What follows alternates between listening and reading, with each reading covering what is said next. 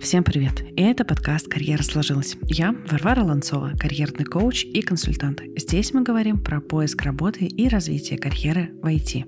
Сегодня мы будем говорить про то, как развиваться в карьере, если ты выбрал путь тестирования – мы обсудим, что такое план развития, матрица компетенций и какие вообще есть возможности для развития, если ты тестировщик. А поможет мне в этом Мельникова Оксана. Оксана – сертифицированный QA-инженер, куалит в швейцарской компании и основатель школы для QA-инженеров IT Switcher.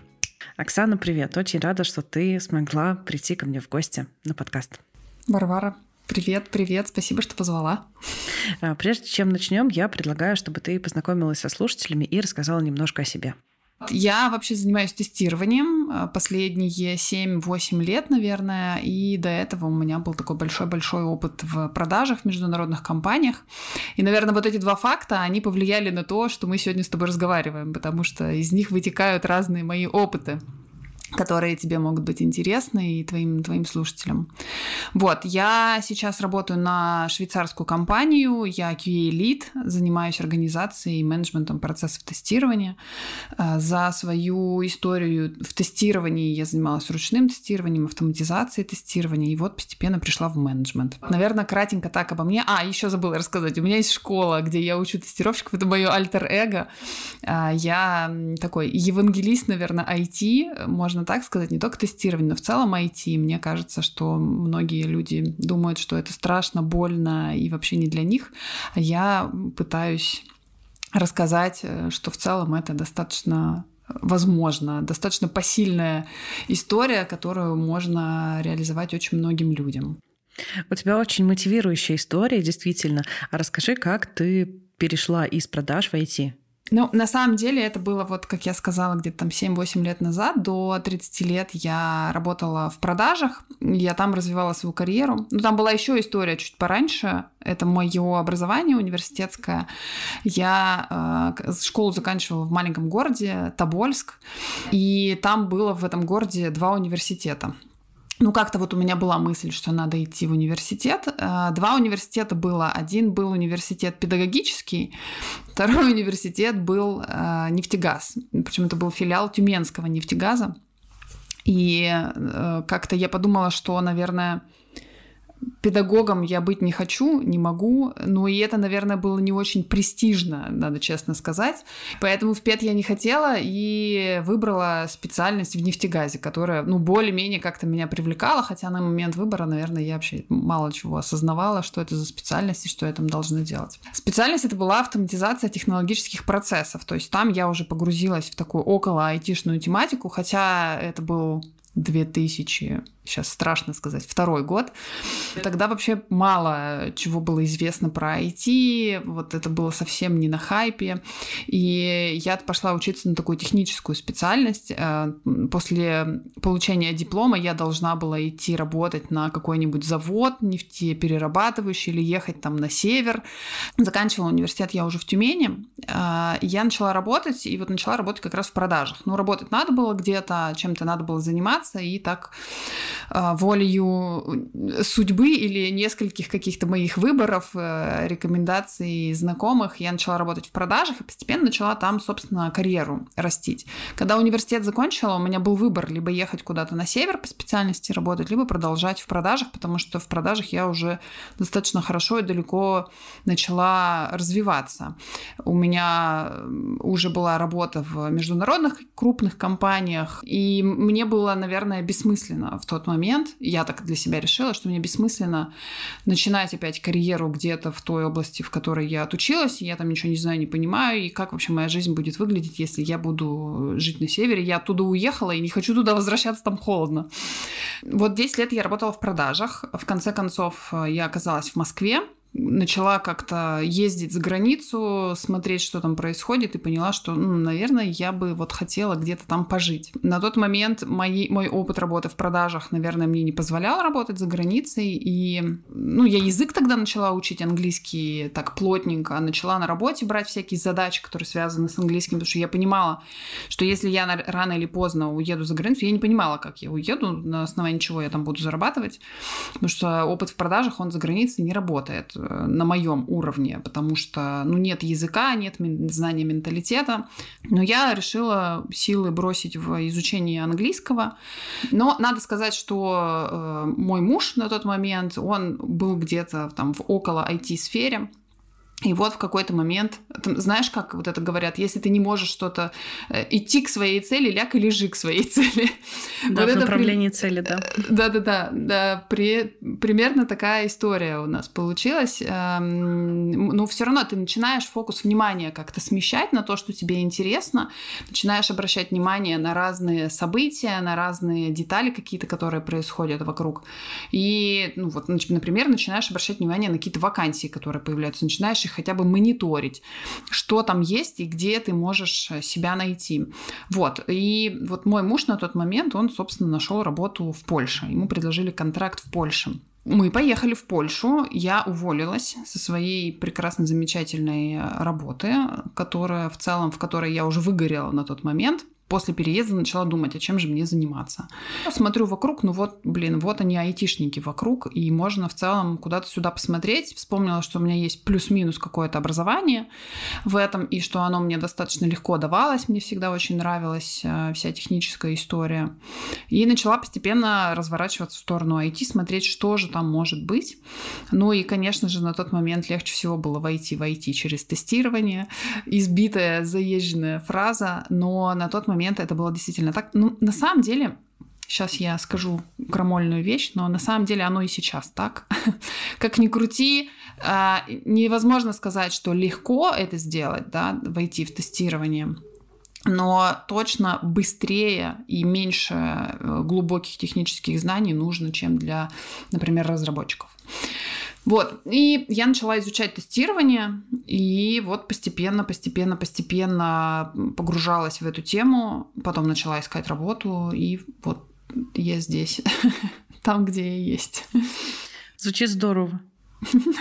Но звучит, да, когда ты излагаешь это в трех минутах, звучит э, классно, особенно когда ты знаешь финал, но не когда ты начинаешь Потому это делать. Энд случился. Да, да, да, да, да. Но когда ты начинаешь это делать, это, конечно, ужас, потому что ты абсолютно потерян, а ты меняешь вообще свою жизнь, то, чем ты занимался 10 лет, оно больше не работает для тебя, и ты, а, ну, по сути, собираешь себя заново по кусочкам. Расскажи еще про свою школу. Кажется, что э, необходимо обладать не только какими-то знаниями, каким-то опытом для того, чтобы организовать свою школу, но и мотивацией и желанием помогать другим. Вот э, как у тебя это случилось? Как-то у меня всегда получалось объяснять людям какие-то вещи сложные простым языком. У меня всегда было э, классно, интересно менторить людей, видеть результаты людей. И в целом этим я занималась в том числе в продажах.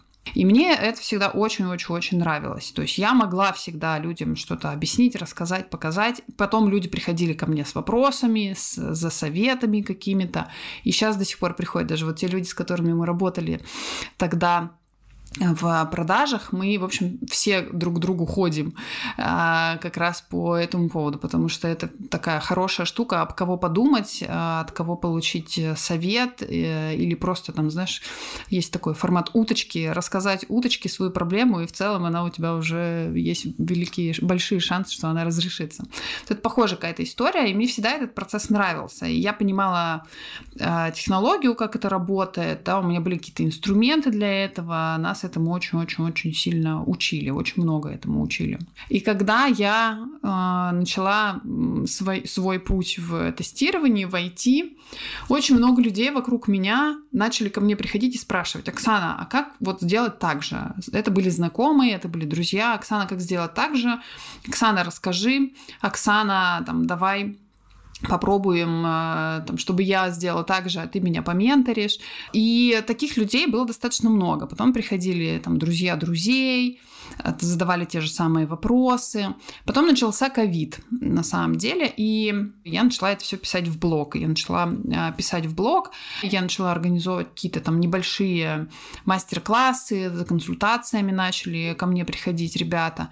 Ну и постепенно это начало занимать достаточно много времени. И таким образом родилась школа.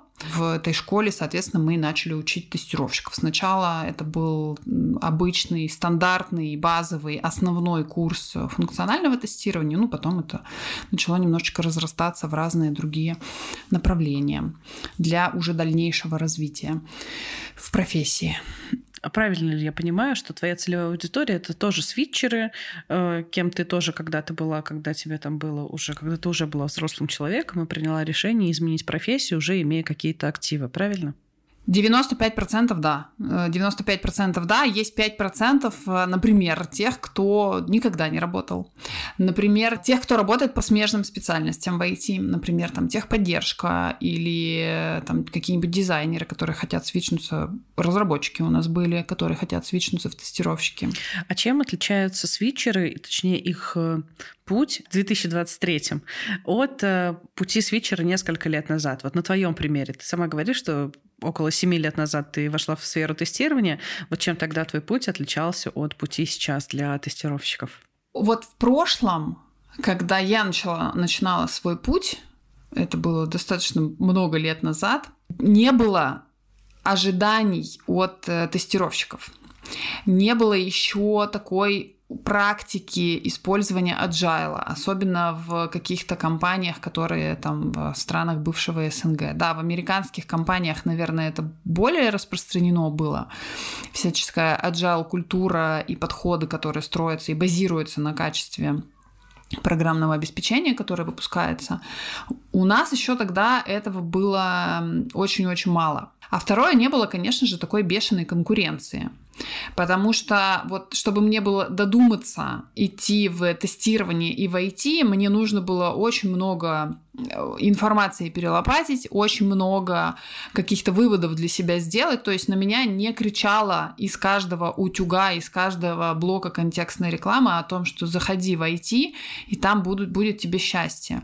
Это было совсем по-другому решение принято. И вот в этом разница, в том, что сейчас много конкуренции, тогда конкуренции было мало. Сейчас есть сформированные ожидания от тестировщиков, есть там вот эта STQB стандартизация, сертификация, по которой в целом, о которой уже она и тогда была, но сейчас они знают работодателя и могут эм, проанализировать, э, какие требования из нее нужны на этом проекте и сформулировать требования к кандидатам, сформулировать какие-то там требования с точки зрения технических скиллов, с точки зрения софт-скиллов. Ну, то есть сами нанимающие менеджеры, QA-менеджеры, которые тоже появились сейчас, которых раньше не было, они могут сформулировать четкие требования, ожидания от людей, и за счет этого конечно же, как бы выигрывают те ребята сейчас, которые прям лучше подкованные во многих, во многих вещах. На момент того, как я это начинала делать, это был такой дикий-дикий запад, мне кажется так. Вот, мы в какой-то момент на первом проекте, на котором я работала, мы в какой-то момент искали тестировщика просто со знанием э, английского языка, просто native нам нужен был, native English, чтобы он вычитывал тексты. Ну, то есть вот как бы вот так можно было войти в тестирование на тот момент, и тебя бы потом научили там на этом проекте. Ну, из моих наблюдений тоже, когда я в 2017 году собеседовала тестировщиков, а, там достаточно было ответить на пару вопросов из книжки Савина про тестирование .com. Этого было более чем достаточно. Сейчас, конечно, когда ко мне приходит на консультацию тестировщик, который хочет войти в IT, а, мы с этим человеком проделываем большую работу, там, как красивенько сделать твое резюме, с какой стороны подать здорово твой опыт, давай под каждую вакансию напишем отдельно сопроводительное письмо и пять раз отрепетируем, как отвечать тебе на вопросы на собеседовании. Просто раньше, реально, 7 лет назад тебе, наверное, просто было достаточно прийти на собеседование, и это уже невероятно повышало твои шансы на то, чтобы войти в профессию. Да, согласна. А ты сказала про сертификацию. Любопытно. Расскажи, нужна ли вообще она?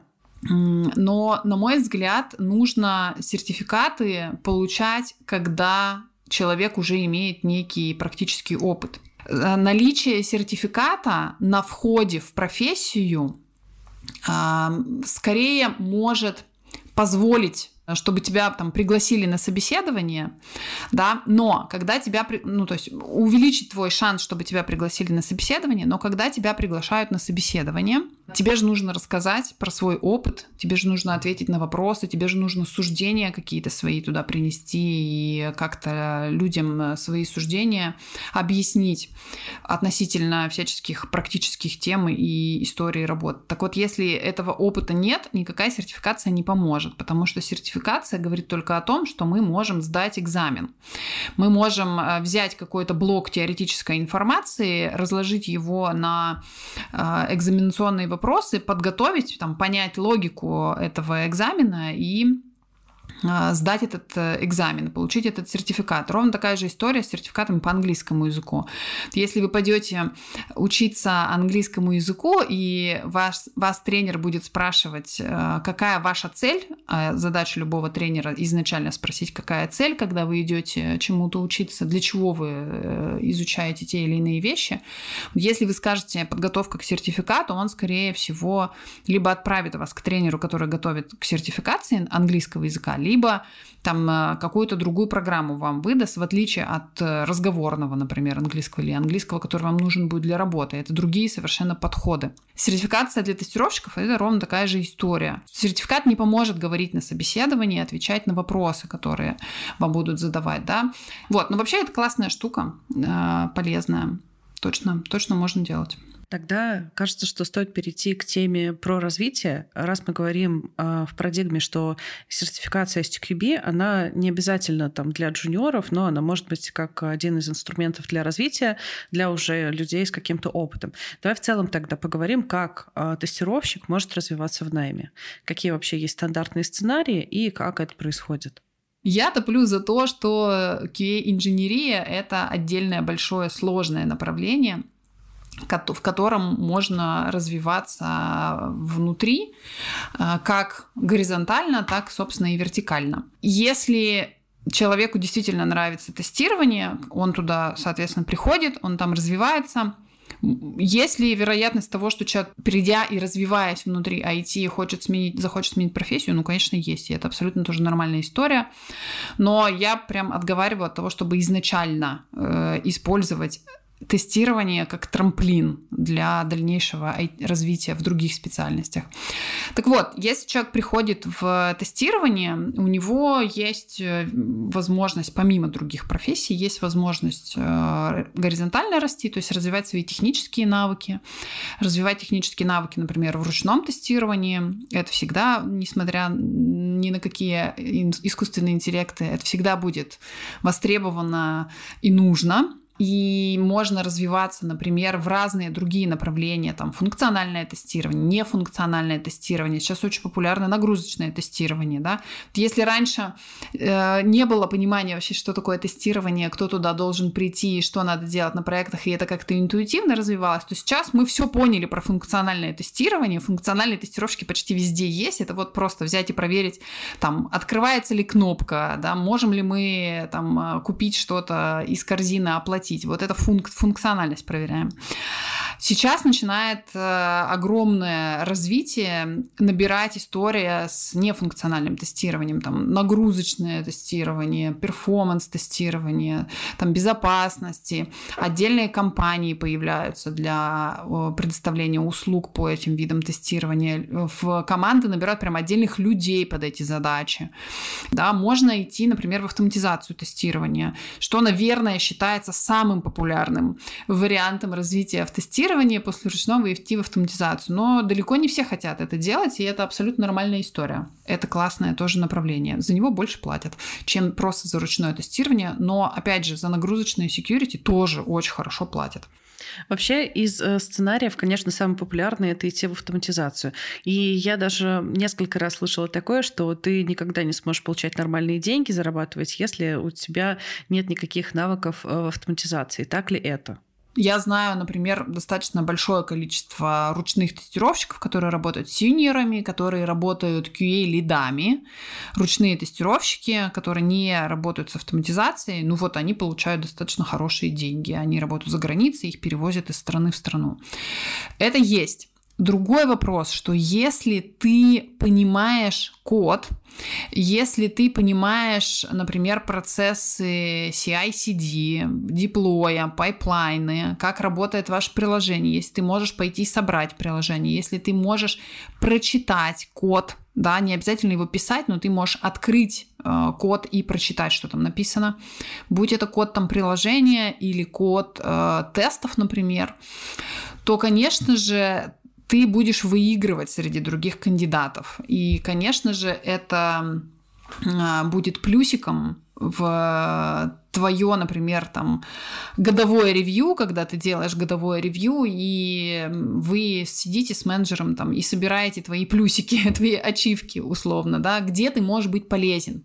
Я хочу еще один миф по поводу автоматизации тогда обсудить, раз уж мы начали про нее говорить.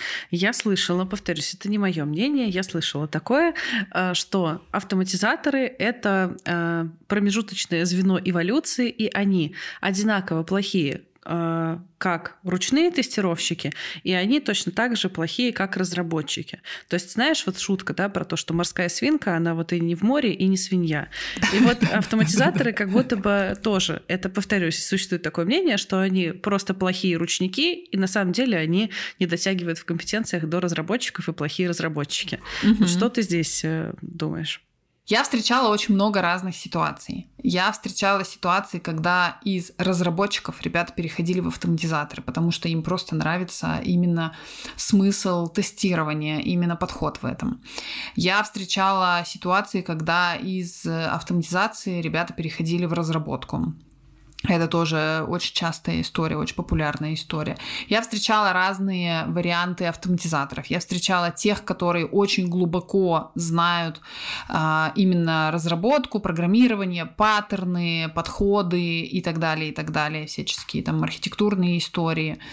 Я встречала автоматизаторов, которые там занимаются только очень поверхностной автоматизацией, только-только начинают, ну, конечно, у них гораздо меньше знаний.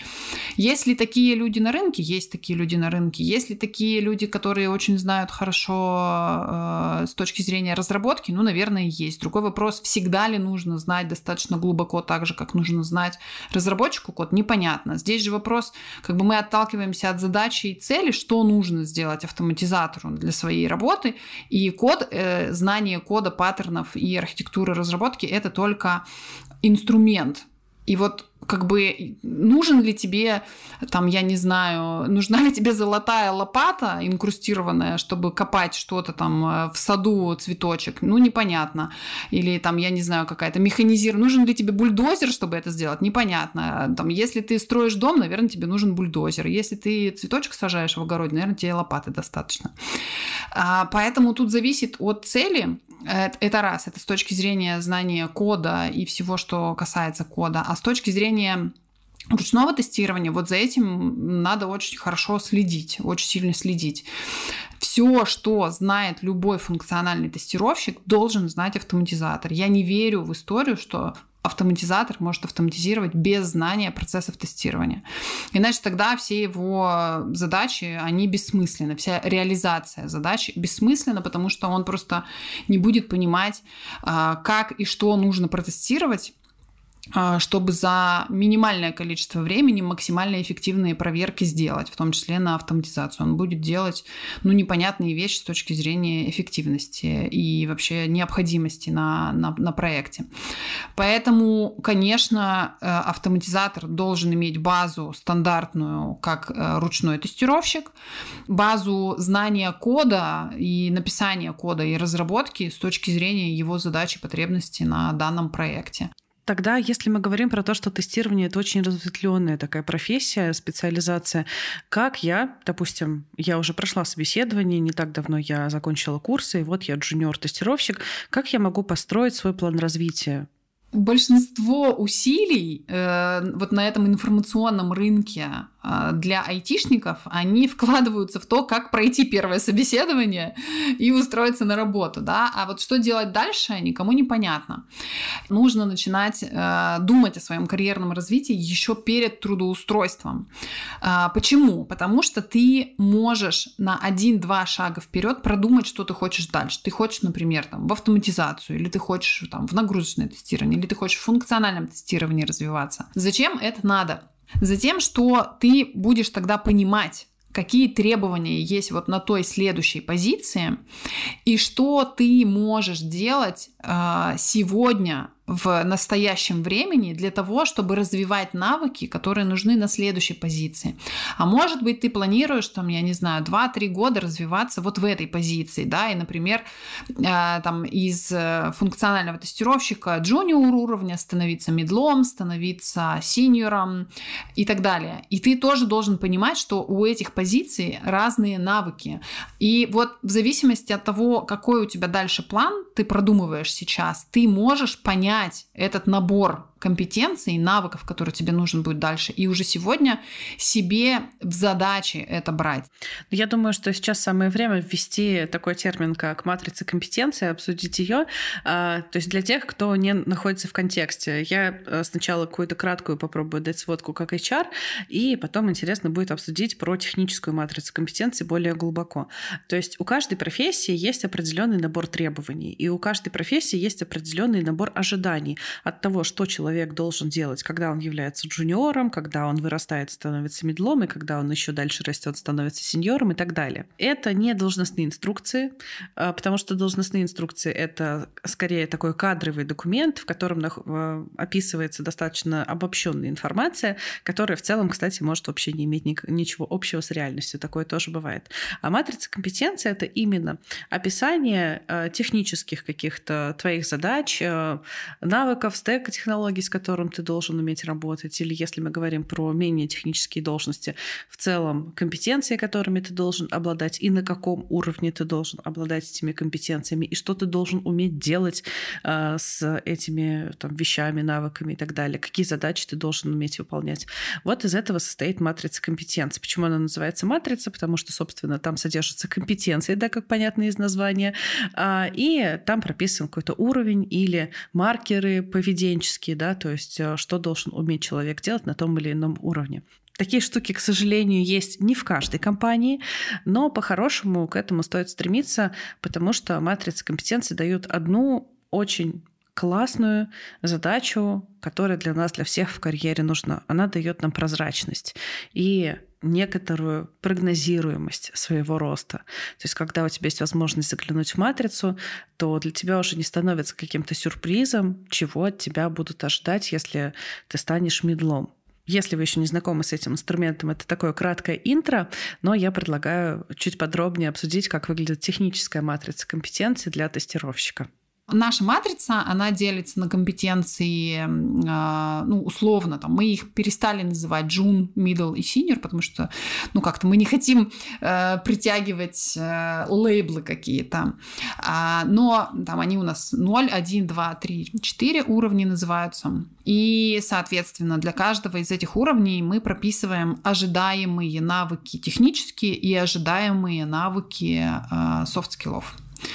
Вот, и уже на базе этого у нас есть некие описания, которые мы выстроили в формате даже таких историй, э, что, как человек там должен выполнять свою работу, что мы от него ожидаем, какое поведение мы от него ожидаем и так далее. Кому интересно, она есть э, в Инстаграме у меня, там есть видео такое большое, я не помню, больше часа, по-моему, эфир, где я рассказывала, как она выглядит.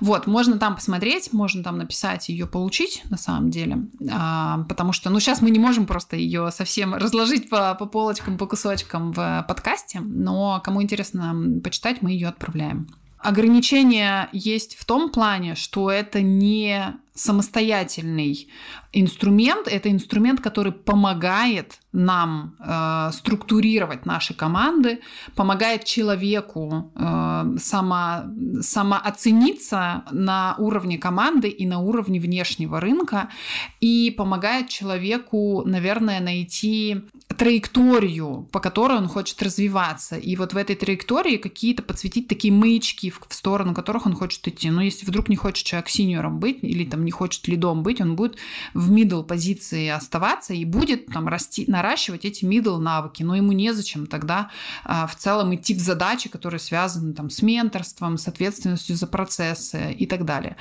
У нас просто не всегда это осознанно происходит. И вот этот инструмент, он является как бы помощником, но не самостоятельным э, инструментом, по которому принимаются какие-то финальные решения или диагнозы ставятся. Я хочу от себя, наверное, еще добавить, что я могу добавить как минимум один плюс и один минус еще по поводу матрицы компетенции, если говорить по поводу плюсов. А, если ты хочешь, например, вот ты работаешь тестировщиком, ты уже себя прогнал по матрице, ты понимаешь, где ты там в какой точке находишься, а, то допустим, ты решил перейти в разработку, то ты можешь взять матрицу компетенции разработчика и сравнить, собственно, себя и по этой матрице. С учетом того, что у тебя уже какие-то компетенции есть, тебе это даст возможность закрыть какие-то требования к должностям, там, например, разработчика, и ты сможешь тоже по этой матрице разработческой понять, какие именно компетенции тебе нужны, чтобы ты соответствовал определенному уровню. То есть это штука, которая помогает в том числе, например, в ротациях. То есть не обязательно только в росте там, горизонтального горизонтальном, вертикальном, но если ты, например, захотел сменить специализацию. А если говорить по поводу минусов, вот э, признаюсь честно, я работала в нескольких IT-компаниях, плюс я как консультант работала с несколькими организациями, ну и в целом я в сети много видела тоже инструментов а, для развития. Вот если мы возьмем две компании, которые работают на одном и том же рынке, и возьмем э, две матрицы компетенций, допустим, тестировщицких. Если мы их сравним, то они будут сильно отличаться. То есть матрица — это такая штука, которая существует в рамках определенной компании, определенной культуры и определенных продуктов. То есть если мы действительно возьмем, например, матрицу э, из аутсорсной компании, которая занимается там заказной разработкой и работает, например, с госзаказчиками, и мы возьмем матрицу из продуктовой компании, которая занимается каким-нибудь, да, там, не знаю, социальным там каким-нибудь продуктом, например, и вот если мы их сметчим, то они могут процентов на 80 отличаться. Конечно же, что-то общее будет 100%, потому что, ну, тестировщик и там, и там вроде человек, который плюс-минус делает одинаковые вещи. Но все равно в требованиях здесь э, тоже могут быть э, вот расхождения. Вот мне кажется, что а, это один из минусов вот этого инструмента. А вот если я хочу развиваться, но в моей компании нету матрицы компетенций, чем я могу ее заменить? И одна из моих рекомендаций всегда спрашивать ожидания на входе. А, то есть ты приходишь на собеседование, тебе задают какие-то вопросы, но тебе нужно тоже спросить ожидания, что ожидается от человека на этом месте вот в данный момент времени. Опять же, там к контексту возвращаемся. Вы можете предполагать все, что угодно, но по факту контекст может быть такой, что вы даже может, не можете себе предположить, какие задачи или какие решения ожидаются от человека на, на место, которого вы приходите. Прийти к своему менеджеру и поговорить с ним, что ожидается от меня сейчас, прям по пунктам, да, попробовать его понаправлять даже, если менеджер не очень в теме, там, к менеджеру или к HR можно прийти и с ними поговорить. Попробовать инициировать план развития, составление плана развития и использование плана развития со своим менеджером или с HR на проекте. Через ожидания, через а, такое интервью. Ну, то есть вам нужно взять в свои руки этот процесс, не ждать, пока кто-то придет и заставит вас это сделать. Если вы хотите а, это использовать, то вам нужно прийти и предложить какую-то структуру работы. Если вы хотите поменять э, работу, да, и хотите перейти куда-то на какие-то другие проекты, э, на, во внешний рынок хотите выйти, соответственно, самый простой и базовый путь – это взять и проанализировать вакансии на ту позицию или на тот уровень, который вам нужен. Как правило, в вакансиях очень много описано и с точки зрения требований к техническим навыкам, и с точки зрения требований к софт-скиллам. То есть мы берем несколько вакансий, которые подходят нашим нашим ожиданиям, анализируем их, выписываем прям и составляем из этого некую матрицу или там табличку или список навыков, которые нужны, и дальше уже раскладываем эти навыки на некие составляющие, которые нам нужно у себя оценить. Либо они у нас есть, либо нам их нужно поразвивать, и вот это будет ваш, собственно, план развития. Знаешь, еще какое ограничение есть? Я сейчас подумала, а, что вот люди, они так устроены, что они хотят все и сразу важно ограничивать себя, потому что если вы посмотрите на матрицу и поймете, блин, у меня вообще ничего нет из этой матрицы, и я сейчас себе как наберу 15 навыков здесь, и как буду их все развивать, раз, разрываться, так не работает. Вы выгорите, расфокусируетесь и, и далеко не уедете. Ограничение это ограничения в матрице. То есть нужно в, в использовании этой матрицы, нужно использовать э, вот эти планы развития или там задачи какие-то себе ставить по развитию неких навыков очень неограниченно. То есть буквально там 2, 3, 4 навыка только брать в один момент времени. И то это будет достаточно долгосрочный момент времени, там полгода, год, наверное. Зависит от навыка. Поэтому нужно себя держать в руках, когда используете такие инструменты не забывать об этом, что вы просто обычный человек с обычным мозгом, ограничениями, когнитивными искажениями и прочим-прочим. Нет, но мне кажется, твоя мысль на тему того, что не забывать, что ты обычный человек, и что не стоит разрываться на много-много разных направлений в одну единицу времени, мне кажется, что эта мысль замечательная для того, чтобы мы могли подвести какой-то а, какой-то промежуточный итог, какую-то черту а, в рамках нашего сегодняшнего разговора. Я хочу э, повторить основные поинты, что мы уже с тобой пообсуждали в течение сегодняшней встречи. Мы поговорили про свитчеров и чем отличается вход в профессию сейчас и несколько лет назад. Э, мы поговорили про сертификацию, нужна она или нет, и вообще в каких случаях стоит э, бежать э, и ее проходить. Говорили про развитие в найме и про разные роли, которые есть в QA, про то, что это большая-большая сфера, она самодостаточная и вовсе не обязательно, что QA — это просто вход в IT — это сама по себе тоже огромная сфера интересная. Мы говорили про план развития и про матрицу компетенций, и как вообще можно построить свое развитие на основании этой матрицы.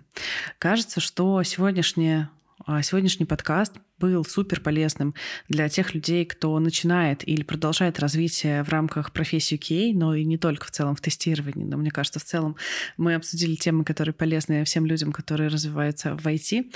Поэтому хочу сказать тебе огромное спасибо. Я думаю, что это было супер полезно. Спасибо, спасибо, спасибо большое. Спасибо, что позвала. Да, я считаю, что тоже было очень полезно. И если что, мы готовы ответить на любые вопросы. Супер, класс. И в описании этого выпуска будут все ссылочки, по которым вы сможете Оксану найти и попросить у нее поделиться матрицей, чтобы вы могли ее использовать в своих целях. Это был подкаст «Карьера сложилась». Ставьте лайки в Яндекс Музыке, звездочки в Apple Podcast и обязательно подписывайтесь на телеграм-канал «Карьера сложилась». Пока-пока.